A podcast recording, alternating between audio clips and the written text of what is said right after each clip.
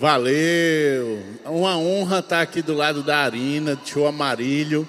Quando a gente bolou aqui a possibilidade disso aqui acontecer, eu fiquei pensando, caramba, pense num negócio diferente, um negócio legal. Bom, daqui para cá nós temos 61 anos de diferença. Olha só isso. Então, assim, tem muita história aqui no meio, tem muita coisa. E eu acredito que na nossa, a realidade da nossa, da nossa família, tem essa diferença. Tem o papai, tem o filho mais novinho, tem de repente um adolescente. E lidar com essa realidade nem sempre é fácil. E a gente decidiu trazer esse momento aqui justamente para trocar uma ideia sobre essa realidade que às vezes pode estar aí. Se não está na sua casa, está na sociedade. A gente tem que lidar com a diferença de idade, forma de pensar. E aí eu quero começar pedindo é, lançando uma pergunta, não sei quem que vai querer responder primeiro, mas fiquem à vontade aí. Primeira pergunta é a seguinte: é possível vocês, né, diante do que vocês já viveram e o que, que vocês imaginam aí que pode compartilhar para nós? É possível dentro de um lar, dentro de uma casa, haver um equilíbrio entre uma geração e outra geração, com toda essa distância, essa diferença de realidade, já que a gente está falando aqui de problemas que aconteceram na sua época e que possivelmente acontecem hoje na sua época, e aí talvez não mude muita coisa, mas tem essa, essa ideia. Vixe, esse tempo, de, esse tempo todo, como é que é isso? Então, para vocês, como é que é? É possível viver esse equilíbrio mesmo diante de tanto tempo em uma mesma casa ou na sociedade. Quem quiser começar aí, fique à vontade. Eu sabia que ia acontecer isso. Eu disse. Pode falar que eles aumentam. Eu falei aqui que eu vim aqui hoje para aprender, né? Ah, tem prioridade você. É sempre uma honra estar tá ouvindo o Luizão, estar tá ouvindo você, a sua. Pode botar um pouquinho mais de retorno aqui para a sua fama lhe precede, né? Como alguém referência aqui na IBC. É, mas eu acho que é possível sim ter essa conversa dentro de casa. A... Pode é, apesar da distância de gerações, eu acho que é algo necessário. É aquela história que as pessoas falam, né? Aprenda com os meus erros. Então essa conversa é necessária ela pode existir, mas eu vejo que só pode existir quando há humildade é, das duas partes. Antes de subir aqui, a gente estava conversando sobre isso, né? Falando que sem humildade não tem como eu olhar para o meu pai e entender que ele tem algo a me ensinar, e não tem como o meu pai olhar para mim e entender que eu posso ensiná-lo. É... Marina, só um minuto. Pedi só para colocar um pouquinho mais de retorno aqui para o tio ele poder ouvir, a gente se ouvir é, melhor. Eu preciso de retorno para ouvir o que ela fala. Né? Isso, que aqui está bem baixinho. Pode seguir. E é porque eu falo alto, viu? Não, mas não é não, é porque está faltando retorno.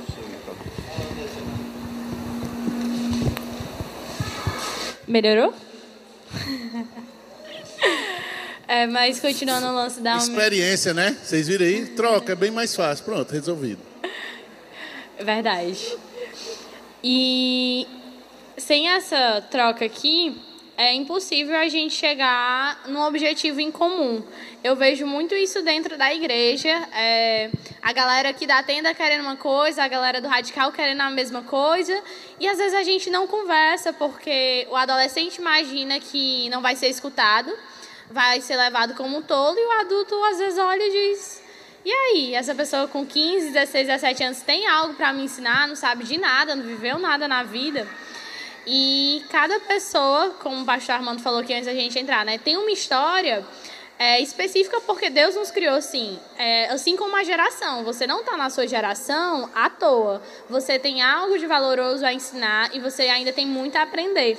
Eu sempre brinco quando eu venho para cá que eu tô aqui para aprender, porque eu tenho total consciência de que esse processo de aprendizado só vai parar quando eu morrer, quando eu for para perto de Cristo.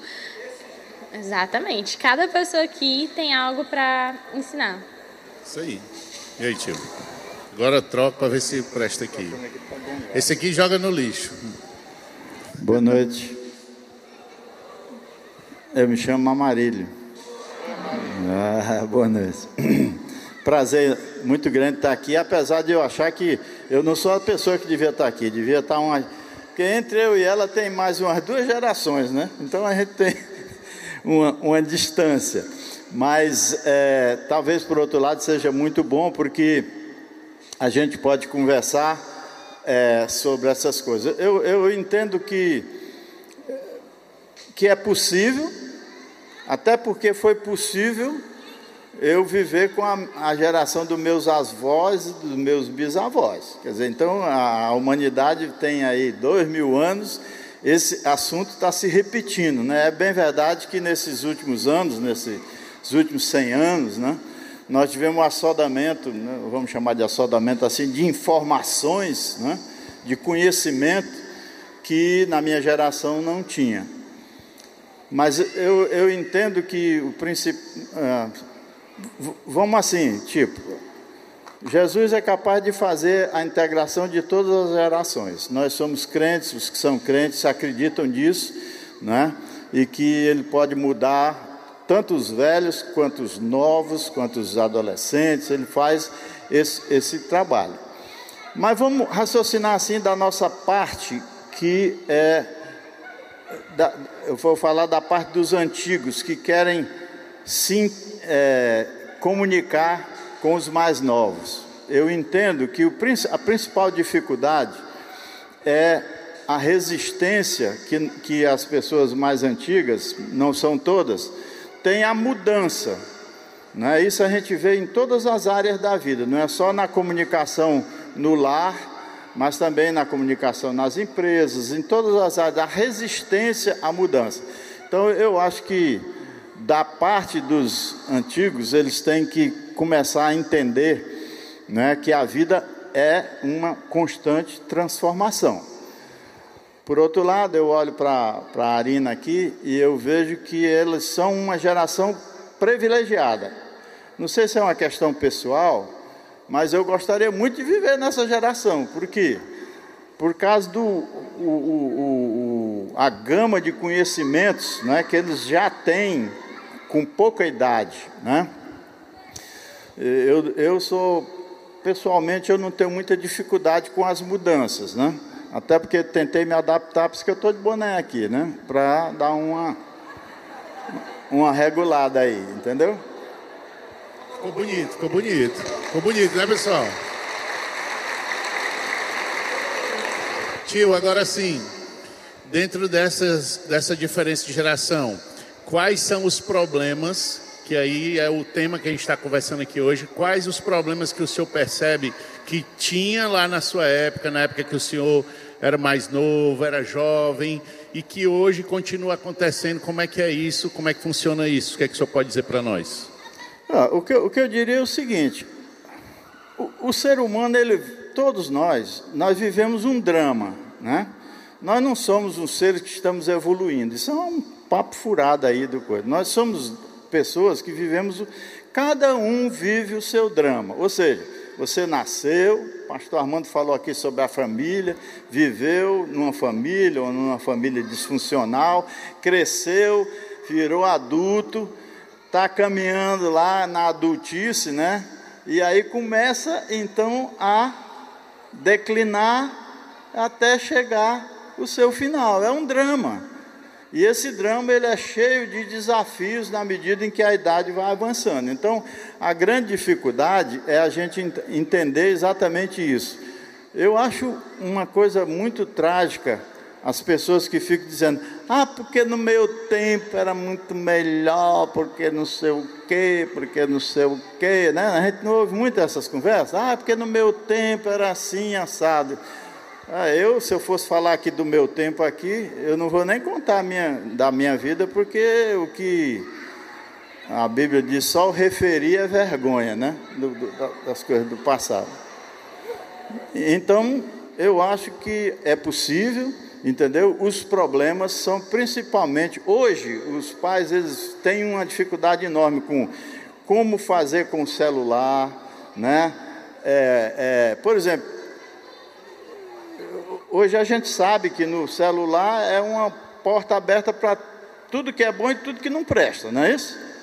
Então, como é que você vai administrar isso? Esse é um grande desafio. Né?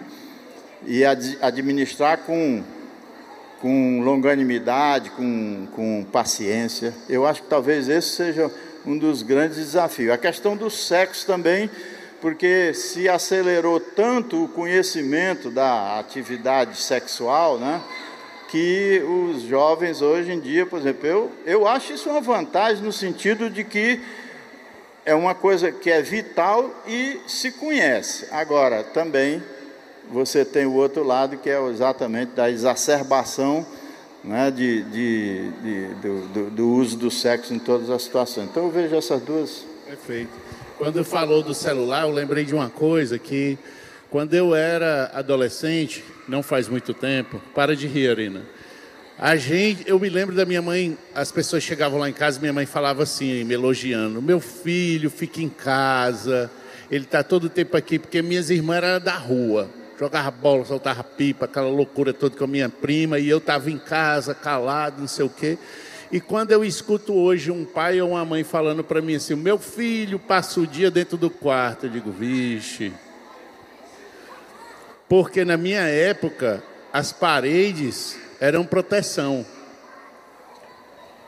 Hoje, aonde o celular e o notebook conseguem chegar na minha vida, não precisa, não importa se tem parede ou se não tem. Às vezes não importa nem se tem uma internet boa, porque o cara dá um jeito, ele pega o do vizinho e faz aquilo ali acontecer. E essa frase passa a não fazer mais sentido. Meu filho ficar sempre dentro do quarto, ai que alívio, ele não está lá no mundo das drogas, ele não está com amizade ruim, será? Porque com o celular hoje a gente tem essa realidade que é completamente diferente do que o tio viveu. Eu queria que você falasse um pouquinho sobre essa relação da liberdade que a sua geração tem, como o tio Mário falou aqui, de ter essa, é, é, to, o mundo inteiro na palma da mão e tudo à distância de um toque como é que funciona isso dentro de casa, dentro da realidade da, da galera da tua idade?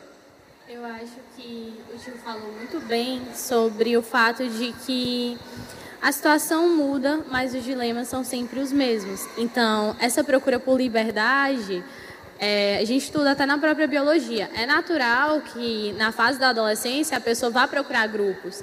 É, é parte do amadurecimento dela ele a gente conversando antes, eu pensei, essa informação ela é muito boa, mas quantos daqui não se tornaram ansiosos por isso? Quantos depois da pandemia conseguem assistir um culto sem pegar no celular durante o culto? Eu percebi essa dificuldade quando eu voltei para o radical. E a minha mãe ela sempre fala: quem é que vai te ligar de de tão importante que tu precisa estar com esse celular na mão? E de fato não tem essa pessoa mas a ansiedade gerada pelo excesso de informação, pela necessidade de estar sempre conectado, de estar sempre informado, eu acho que é algo que surge nesse novo tempo de uma forma mais drástica do que nas outras eras. E, é, por exemplo, vamos tentar, é o falso saudável. Eu trago isso muito porque eu vejo dentro do radical e dentro de mim mesma.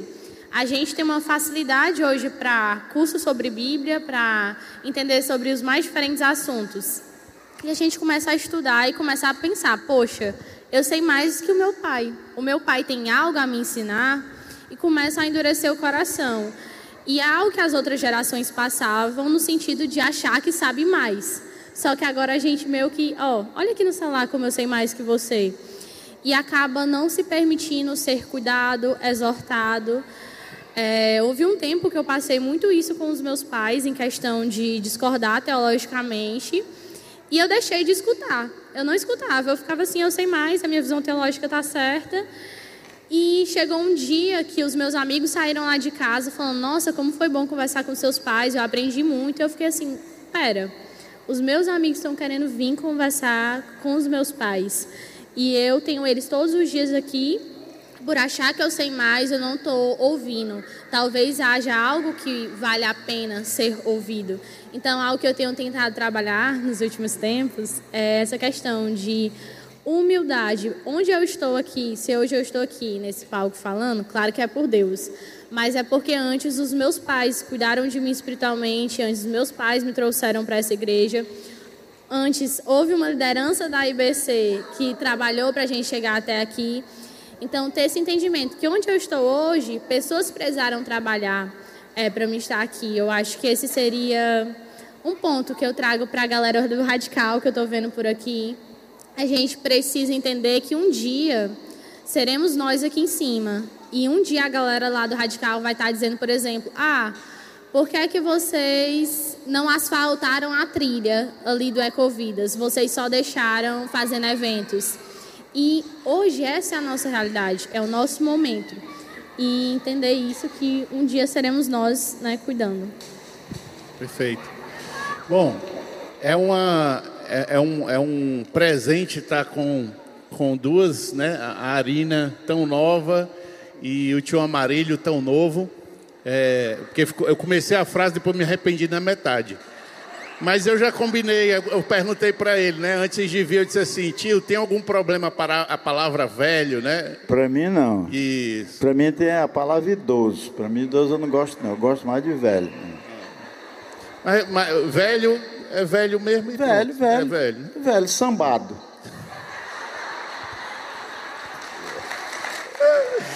Olha. Ai, ai. É porque idoso, eu não gosto da palavra idoso pelo seguinte: uma pessoa com 60 anos de idade hoje é idoso, como é que pode?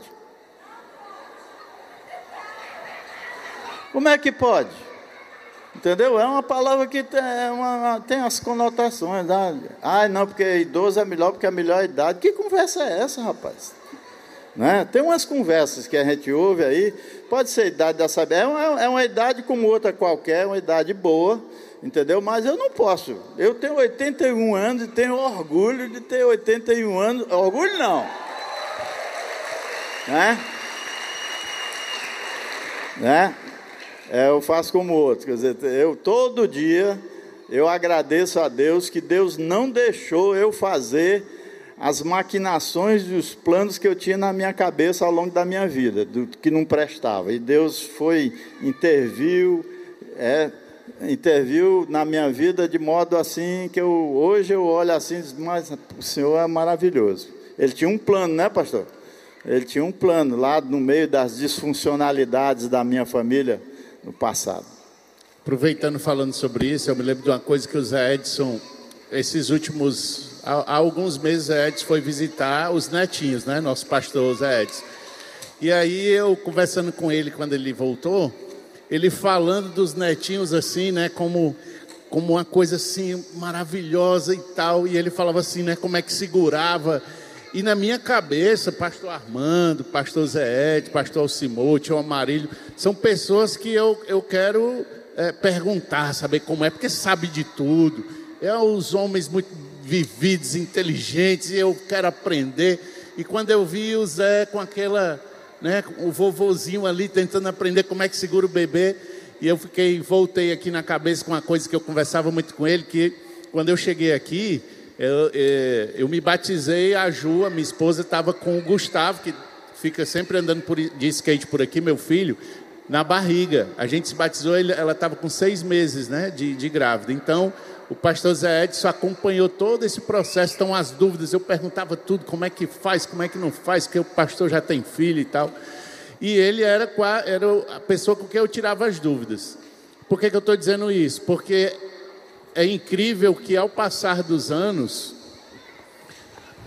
é, o pastor que eu achava que já sabia de tudo, estava aprendendo a ser vovô porque ele foi pai, é, ele foi filho, ele foi pai, pai de criança, pai de adolescente, pai de adulto, aí sai de casa e agora já viveu todas as fases, o super pastor Zé Edson, não.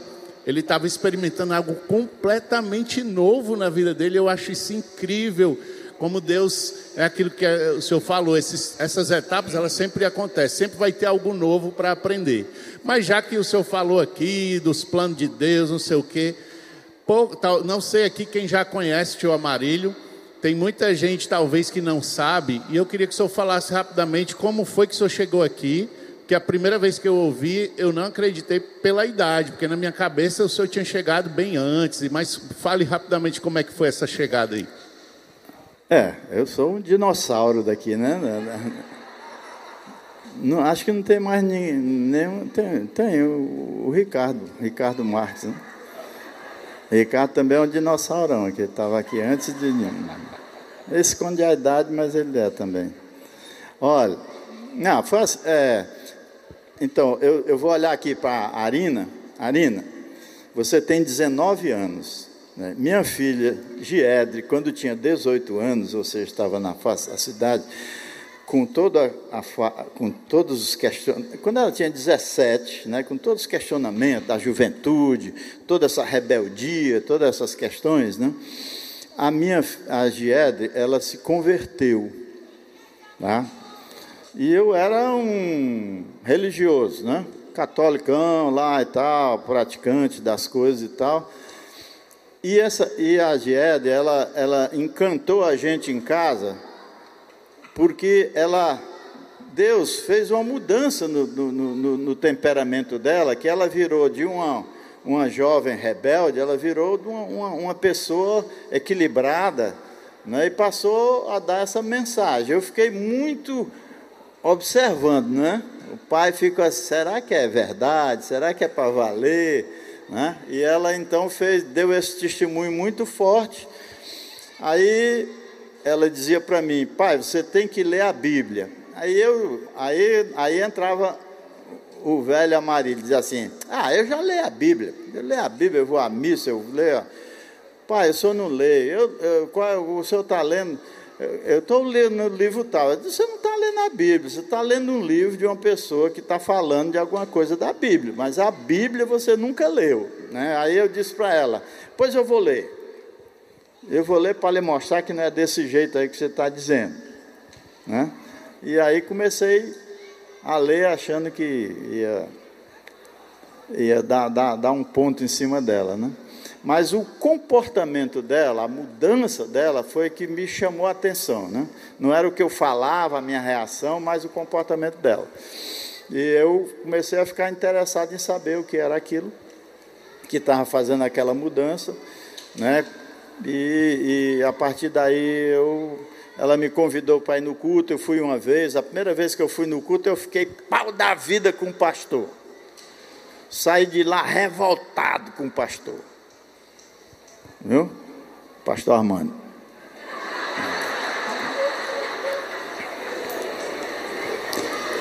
Primeira vez que eu fui, eu, aí o pastor estava pregando sobre a questão de reencarnação. Eu digo, rapaz, quem é esse cara? Para saber, ele não é dono da verdade. Eu vou estudar mais a Bíblia, ainda que eu vou falar com ele e vou dizer que ele está errado e tal. Fiquei, fiquei, era, meu negócio era assim. Aí, um, um, um, dia que eu estudei lá um evangelho e achei que eu estava pronto, eu digo, eu vou lá na, no, no hotel, no Metropolitan Hotel, no, no culto e eu vou confrontar o pastor. Eu vou chamar ele para conversa. Aí eu estava todo pronto. Quando eu sentei, daí a pouco um irmão foi lá na frente e disse: Irmãos, eu queria avisar para vocês que infelizmente pastor Armando teve que viajar. Aí eu fiquei muito decepcionado, porque eu ia. Né? Ele teve que viajar, porque teve um problema talvez de saúde lá em São Paulo e foi às pressas. e a gente não tinha é, é, previsto isso aí, mas tem um irmão aqui, aí apontou para um, cara que estava na cadeira assim, disse, tem um irmão aqui que é um missionário lá dos interior de Quixadá, que ele vai dar, que é, ele vai dar a palavra. Rapaz, o cara era desse tamanho, magrinho, estava passando fome, não é possível. Porque o cara, aí ele veio com botou a Bíbliazinha debaixo do braço, chegou na frente do púlpito e disse assim: Irmãos, eu não me preparei, mas vamos fazer uma leitura aqui, né?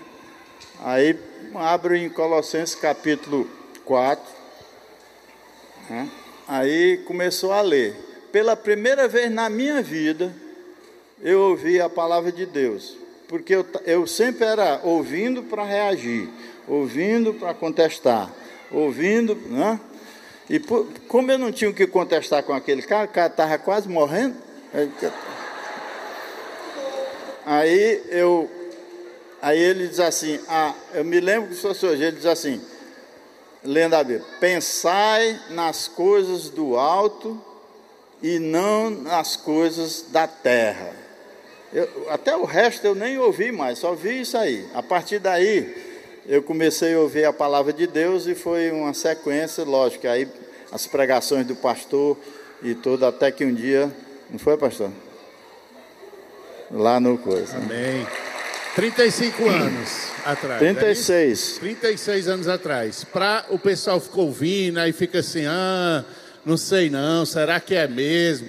Mas eu consegui provar, vamos provar que isso aconteceu. Antes de eu pedir para provar, eu queria dizer que esse violão está aqui, não é por acaso, daqui a pouco ele vai tocar uma música para gente. Mas quando ele chegou aqui, nessa época, ele cantava um outro tipo de música. E era conhecido na cidade como um boêmio.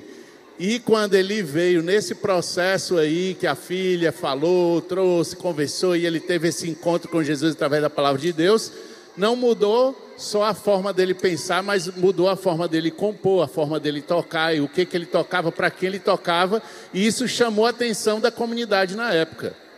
Ao ponto de, em uma revista, não sei se você lembra disso, mas em uma revista que tinha aqui na cidade, tem a foto do tio Amarílio chegando e sendo transformado por Jesus. Eu queria pedir para a produção colocar a foto aqui do tio Amarílio para a gente ver. Tem aí? Não faça eu, eu, mentir aqui na frente de todo mundo, não. Eu não deixo você mentir sozinho, não. Eu vou junto. Eu vou lá atrás no prédio pegar a revista, viu, Vinícius, se não tiver aí. Enquanto eles, eles preparam para me tirar dessa enrascada aqui, tá aí, rapaz, é verdade. Cheira bonito, viu? Rapaz, é 35 anos de bigode também, que aí é, já tinha. O bigode eu não posso tirar, porque se eu tirar a TT, a única coisa que ela se separa de mim é se eu tirar o bigode. Tu lembra dessa foto? Lembro. Lembra? Lembro. Tem uma página inteira é eu... falando, né, no, no é. na, na, revista, falando o boêmio que agora se converteu e canta músicas para Deus, e daqui a pouco a gente vai ouvir uma música. Essa foto, é, eu, quando eu me converti, eu digo sempre, quando eu me converti, tem gente que fica dizendo assim, quando eu me converti, melhorou tudo na minha vida, né?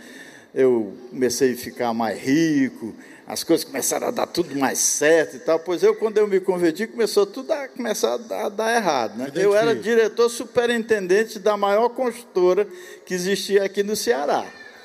Aí os caras olharam para mim, eu falando de Jesus, e eles disseram, ei, rapaz. Aí um dia os caras me chamaram e disseram assim, ah, você tem que fazer isso. Rapaz, infelizmente, agora eu sou crente, eu não posso fazer mais isso aí não. Aí o que, que aconteceu? Aí eu comecei a cair. Saí de diretor superintendente, fui ser diretor técnico, que eu já tinha sido, até que eu fui regredindo até chegar num ponto de equilíbrio que da, da, da minha da, da, eu sou engenheiro e trabalhei com consultoria depois, Deus me abençoou grandemente. Mas se você fosse olhar, né, porque a gente tinha que ou, ou, ou, ou é para valer ou não é, né? Fica o convite. Vocês inclusive. sabem, né, como é esse negócio de construção civil no Brasil, né? É um, uma fonte de. Quem quiser aceitar Jesus para piorar, fica o convite. Não é, é muito tentador, mas não, é não. verdade, né? É. Não, o meu, o meu convite também foi assim.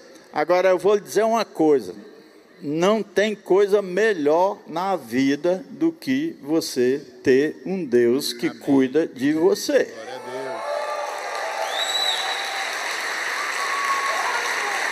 Não tem coisa melhor na vida do que você ter um Deus com o qual você pode tranquilamente falar, né? Perguntar, né? Pedir, né? Agradecer. Imagina assim, seu pai, né?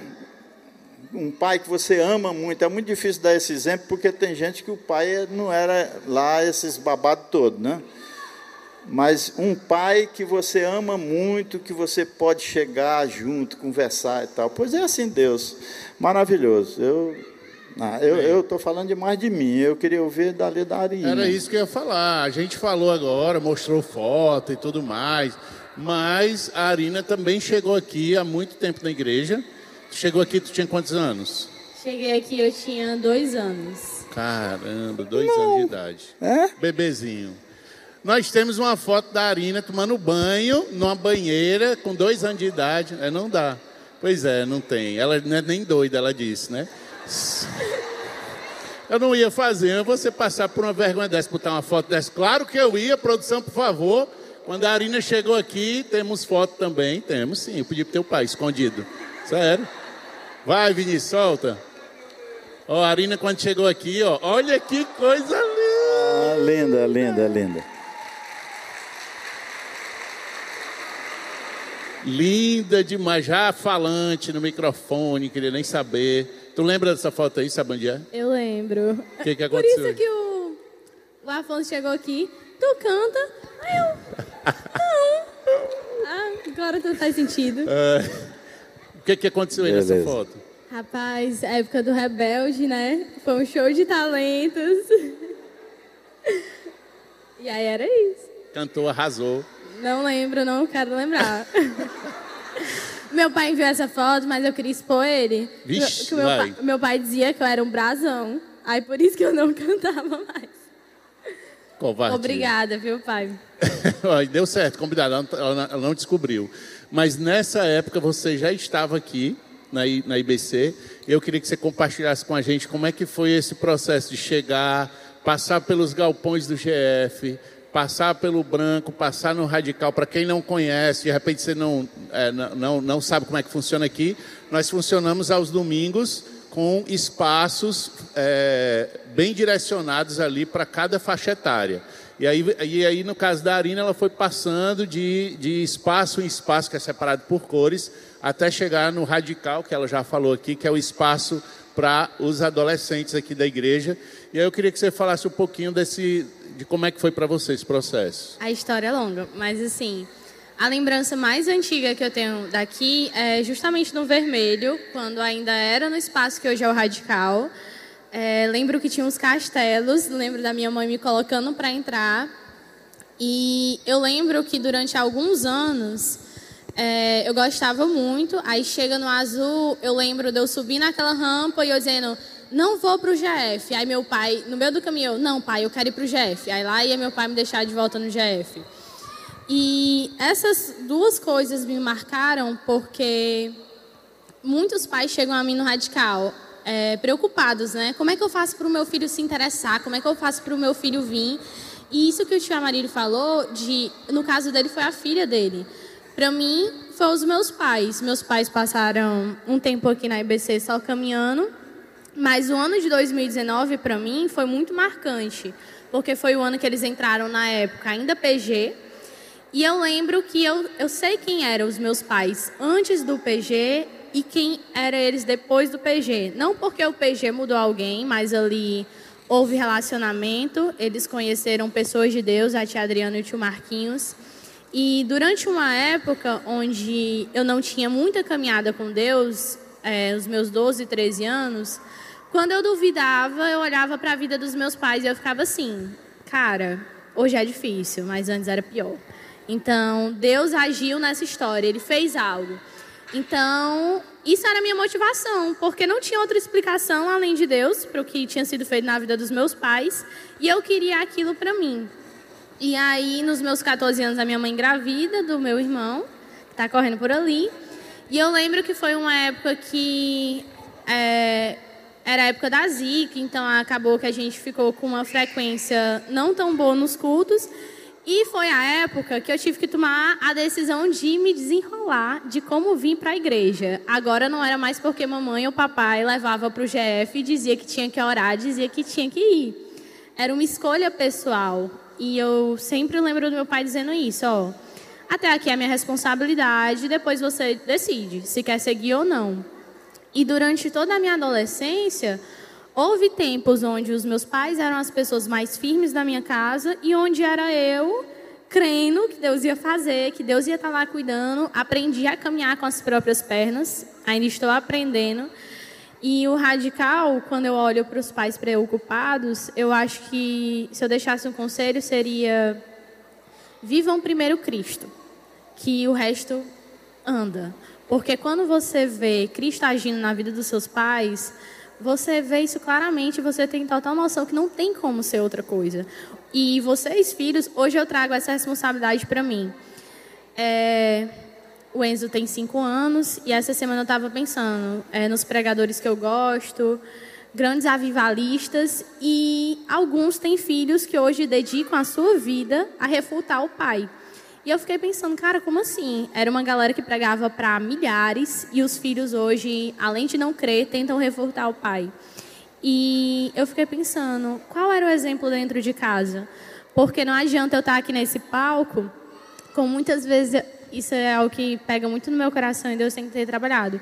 Quantas vezes eu estava preparando a oferta do radical, o meu irmão entrava no quarto e eu dizia: Macho, sai, eu preciso terminar isso aqui, não dá, eu tenho que estudar, eu tenho que entender. E na mesma hora meu coração se incomodava, porque não adianta eu viver Cristo aqui e não viver dentro da minha própria casa. E dentro da nossa própria casa é o maior desafio. Eu sou muito desorganizada, minha mãe sabe. E como é difícil ser organizada. Mas nos últimos tempos eu, eu lembro por amor à minha mãe. Quando eu vejo uma coisa errada, eu fico, meu Deus, é tão mais fácil fazer o errado. E aí eu lembro, mas eu amo a Deus e eu amo a minha mãe, então eu não vou fazer o errado. É... E isso é o desafio que vem com a responsabilidade pessoal. Eu estava falando com os meninos, né, antes de entrar, que eu tenho aprendido a me ver como filha de Deus, e aí nisso entra a responsabilidade de ser submissa aos meus pais, de ter mordomia com as minhas coisas, de ser uma boa irmã, porque esse é o meu primeiro ministério, não tem como eu ser uma boa esposa se eu não sou primeiro uma boa irmã. Então, quando meu irmão me chama a atenção, se hoje eu digo que eu não tenho tempo, eu estou ensinando para ele que eu tenho tempo para pregar, mas eu não tenho tempo para a família. Então, que cristianismo é esse? Que tem tempo para os holofotes, mas não tem tempo para casa. Isso eu sempre me chama a atenção. E eu tenho tentado reduzir, porque eu quero deixar um testemunho para ele, assim como os meus pais deixaram na minha vida. E não é fácil, porque é tão mais fácil ser egoísta é tão mais fácil pensar, uma hora que eu passo com ele, é uma hora que eu fico sem dormir. É, mas quando eu venho para cá, eu não penso isso. Então tem algum problema. Eu tenho que amar a casa de Deus na mesma proporção, assim, que eu amo a minha família por entender que também é um ministério, certo? Mas Deus acima de tudo. Vamos deixar isso aqui claro.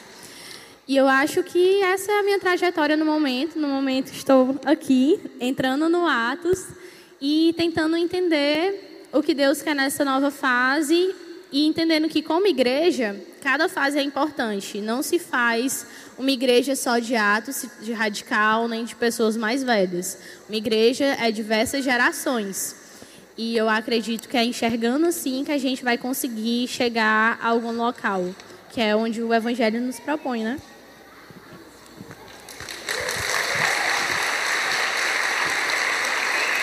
A gente falou um pouquinho aqui sobre as questões do celular, do perigo que isso causa, da ansiedade que traz, do isolamento que também proporciona.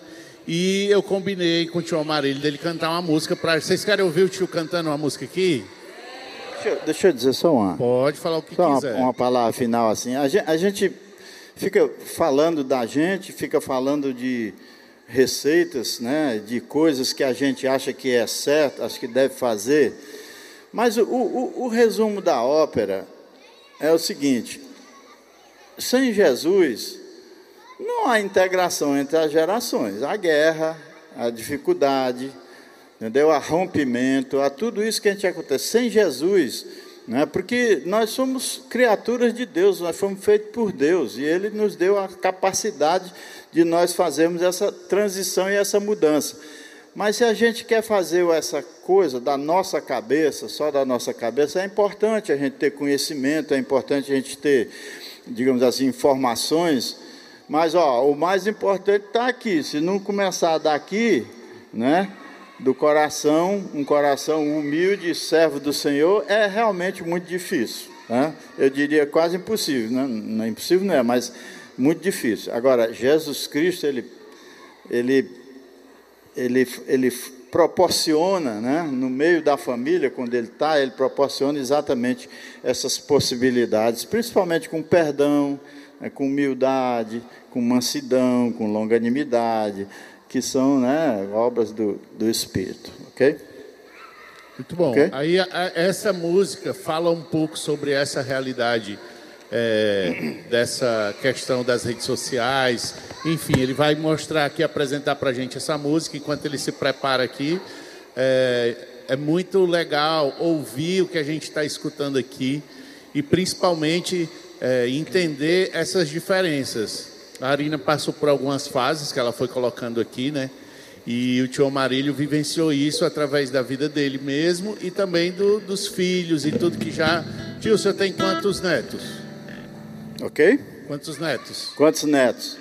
Eu, te, eu, eu Deus, Deus me deu um privilégio. Eu tenho, morando nos Estados Unidos, três bisnetos né, e seis netos.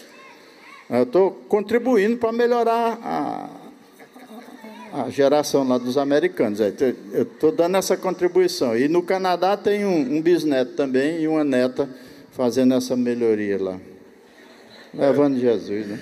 E eu estou falando isso porque, mesmo com tanta história, tanta experiência, ouvir do tio dizer e relembrar para nós a palavra de Deus, o cuidado com o coração, né? com mesmo com tanta experiência, eu poderia dizer assim: ó, oh, quando a minha filha era adolescente mas não adianta, realmente é a palavra de Deus no meu coração que vai transformar a minha vida e tudo que está à minha volta. Se por acaso você ainda não experimentou isso dentro de casa, experimente entregar tudo a Ele. Eu tenho certeza que muita transformação vai acontecer, como aconteceu na vida de, de nós três que Exatamente. estamos aqui, tantos que estão aqui presentes também. Pode, pode. E uma frase: o Luan tá andando por aí. Ele falou isso uma vez no Radical e essa frase nunca saiu da minha cabeça, que foi: se Deus não mudar a sua família, ele vai te sustentar.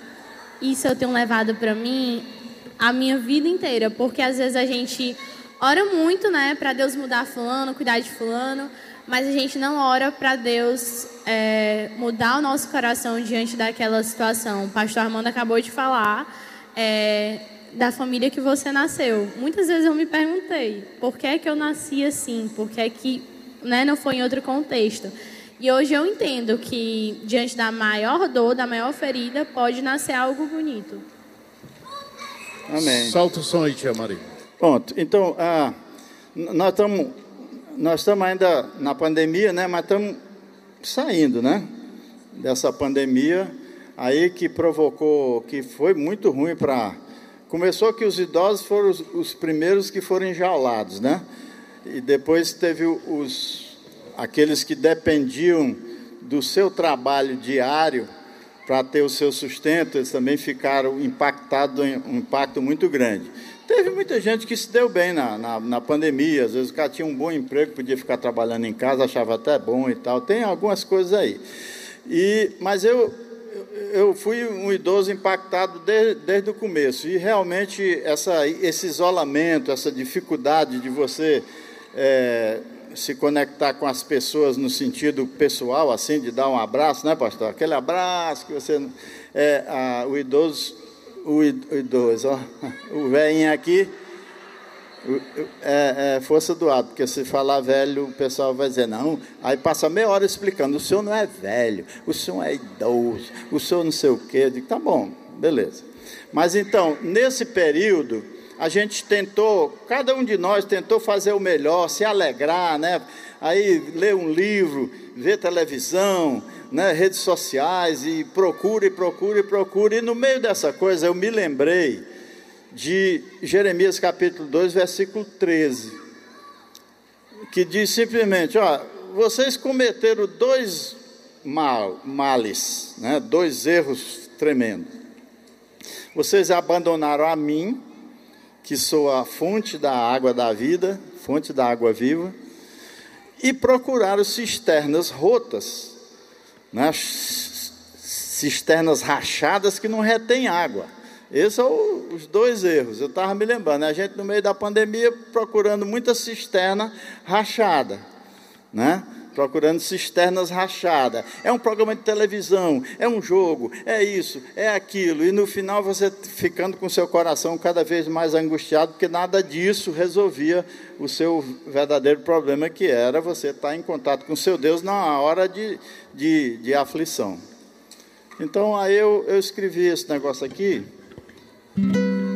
que era mais ou menos assim, me lembrando. Né? Aí eu fiquei pensando em mim porque toda música que eu faço, eu penso em mim, penso assim do que, que eu estou fazendo, a reflexão, a palavra de Deus fala para mim. Aí o que eu falo para mim, eu falo para vocês. Que fumaça é essa? Está pegando fogo? Não. Para ficar mais bonito, ficar mais legal.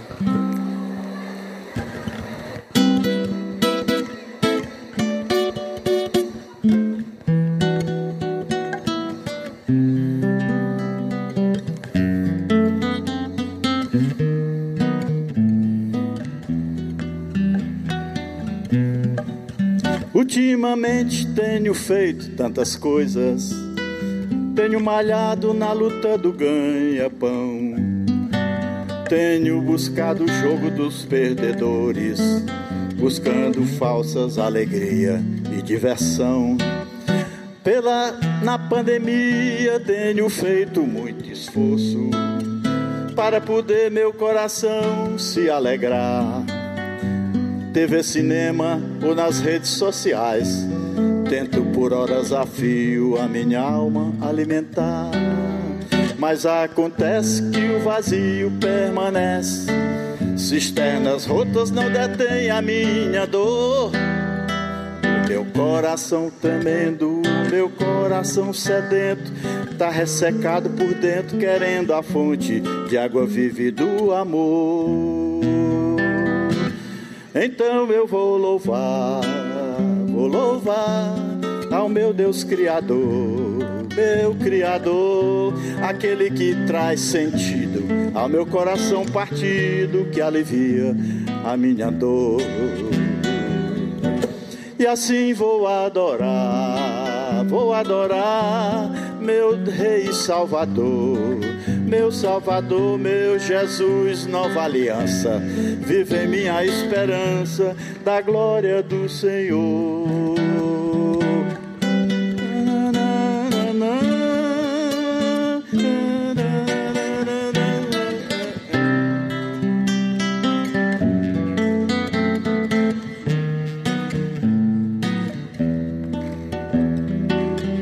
Ah, vocês querem bater palma, então vamos mais ligeirinho.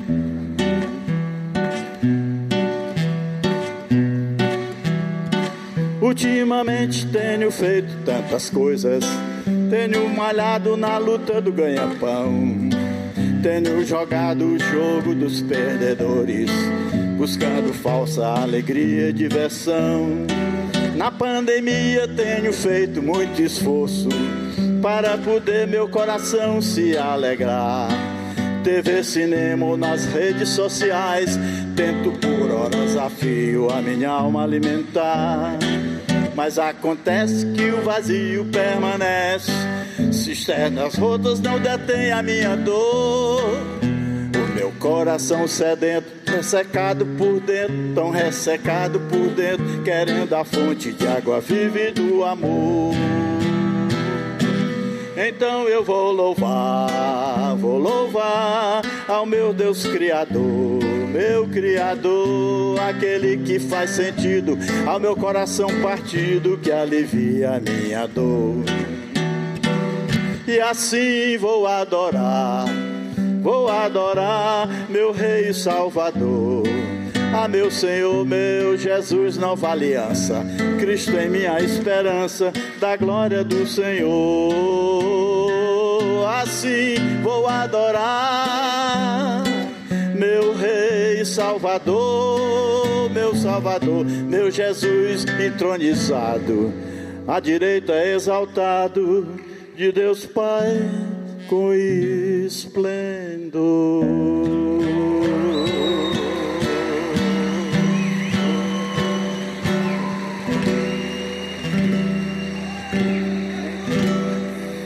Muito bom. Muito só, bom. só, um minutinho. Eu, eu acredito que tem aqui nessa plateia alguém que não conhece Jesus, foi convidado, está aqui porque é um negócio muito legal. Eu posso cantar uma coisinha para essa pessoa? Posso? É, eu não posso. Eu tenho 81 anos, de repente passa essa oportunidade, eu, eu não sei se eu fico. Aí vocês podem bater palma.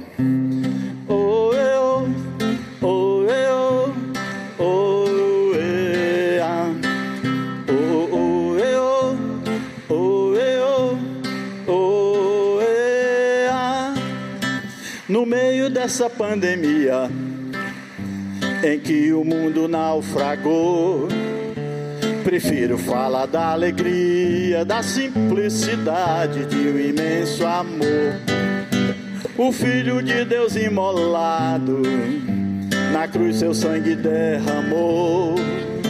E por sua própria vontade, a humanidade ele resgatou.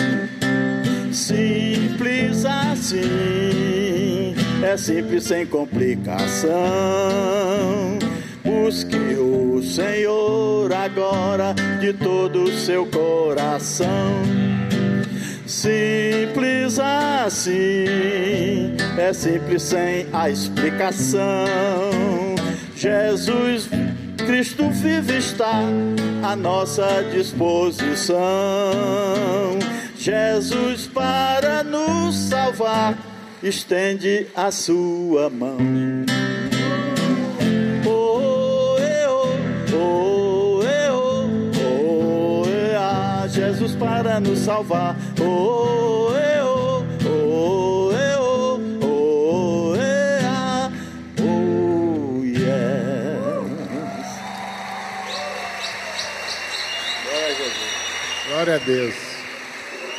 Gente, meu Deus, que privilégio, meu Deus, que emoção, que coisa maravilhosa, que coisa boa. A gente, aí ó, a gente precisa encerrar esse momento aqui. Eu, eu ficaria aqui até amanhã na hora da, do, do, dos painéis aí, conversando mais vocês. Vocês, vocês aplaudindo assim, vocês, é assim, significa que vocês gostaram, gostaram? Aí, rapaz, eu me lembro que eu tenho um projeto de fazer um, um, um como é que eu diria? É um show louvor, né? Show louvor. De cantando minhas músicas para a gente adorar o Senhor. Eu tenho vontade de reunir assim um grupo, né? E ter um tempo com vocês, porque assim, quem faz música, quem faz música tem que cantar. E não, não é, pode cantar para você. Não é verdade? Tem que cantar para os outros. Né? Ou seja, tem que ter plateia, não é não, plateia? Aliás, como plateia, vocês estão bem. Então eu peço que vocês orem aí, porque se eu ficar bom desse, desse, dessa cirurgia aqui do joanete, que eu fiz aqui, quebraram quatro dedos do meu pé, rapaz, o cara não me avisou, era quatro, quatro dedos. E aí se eu ficar bom e ficar andando, aí acho que eu vou falar com o pastor aí. Pastor, faz uma, uma promoção aí, a gente faz um, um, rolo aí. Sabe por quê? Não, eu digo a vocês, eu estou com 81 anos, eu não me garanto, não sei mais onde é que eu. Entendeu? De repente não dá mais para fazer. Porque te, eu, nessa pandemia, eu tenho muitas músicas que Deus me deu, mais, mais ou menos desse padrão, que eu, poxa, vou, vou enterrar esse negócio? Não, né, dá para enterrar, né? É, um, é, um, é, um, é uma súplica, pastor. Legal, legal. Bom, glória a Deus. A gente vai realmente precisar encerrar o nosso tempo aqui, bate-papo muito massa. Ah, também curti, eu também curti. Eita, mais um. No show, exatamente. No show vai dar certo. Mas eu gostaria de encerrar aqui agradecendo a presença de vocês dois. É muito bom estar conversando com vocês. A gente caminha. É, eu conheci o tio lá no Querigma. Eu, fui, eu, eu acabei de chegar, estava tocando no Arte Celebração, morro feliz, lá no, no Querigma, que era lá na quarta-feira, o culto de quarto. E aí, quando eu vim saindo, um senhor me, me abordou e falou assim: Olha eu estou aqui há alguns anos e eu fiquei impressionado o que eu senti enquanto você tocava lá naquela bateria. Aí eu disse: Ô oh, meu irmão, muito obrigado. O senhor também é músico? Ele disse: Eu arranho um violãozinho. Tio Amarilho. E eu não conhecia, novo aqui. Eu disse: Por que, que o senhor não vem tocar com a gente? Eu posso conversar com o nosso líder de louvor para lhe encaixar, para o senhor fazer uns ensaios. Ele começou a rir, eu sem entender.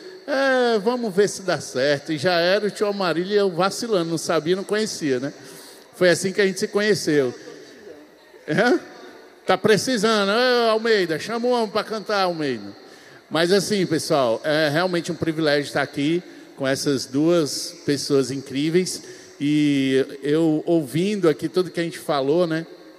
Para mim fica claro que é, talvez o cotidiano, o dia a dia, na sua casa, na sua realidade, não seja tão agradável ter alguém tão novo e alguém tão velho, como a gente combinou aqui, a palavra velho pode ser dita. Mas talvez com um pouco de carinho, respeito, paciência, amor e principalmente, como foi falado aqui, o poder de Deus habitando no meu coração transforma a forma com que eu olho para isso, para deixar de ser um problema atenção, jovens adolescentes, para deixar de ser um problema, para ser uma oportunidade. Uma oportunidade de aprender, uma oportunidade de ensinar, porque é sempre mútuo. Eu ensino e eu aprendo. Mas isso só vai acontecer se você permitir que Deus passe através de você e use tudo que tiver em sua volta ali na sua casa para que isso aconteça. E aí, é, eu finalizo aqui, a galera da banda já pode entrar eu finalizo aqui dizendo o seguinte, que foi o que a Arina falou aqui um pouquinho antes, né? Talvez a realidade que você tenha na sua família, você olha aqui, tão gostoso, vovô tocando um violão, a Arina aqui, a gente olha as fotos e relembra muita coisa. Ah, Luizão, você não sabe o que é que eu vivo lá em casa. E a Arina falou, né, que o Luan disse aquela palavra, eu quero terminar reforçando aqui para a gente. Não interessa a realidade que está na sua vida hoje, que está na sua casa hoje. Nada é mais poderoso do que o poder que há em Cristo Jesus. Nada é mais poderoso. Eu vi, vi, isso na minha casa, eu vejo isso na minha casa, eu vejo a transformação que houve na vida da minha esposa, na minha vida, e eu sei do que Deus é capaz de fazer na vida de alguém que simplesmente, como foi falado aqui, se dobra, se entrega, completamente para algo que lá no começo eu não conseguia entender totalmente, mas me entreguei pela fé que é crer naquilo que não se vê. E hoje eu consigo enxergar algumas coisas que antes eu olhava e dizia que era impossível. E talvez tenha alguma coisa impossível na sua casa.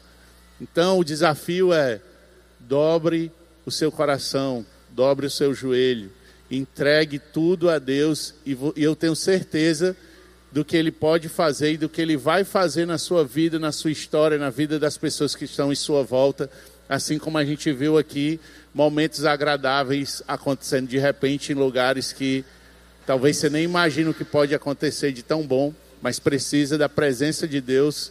E principalmente você jovenzinho ouviu aqui quando o tio Amarilho falou que a filha dele ao conversar com ele e aí rolou tudo que a gente conversou aqui da conversão, da chegada de Jesus na vida dele, assim como na vida da Arina, ela olhando para os pais. Então, se você já tem uma certa idade, você pode abençoar, influenciar positivamente seus filhos, seus netos.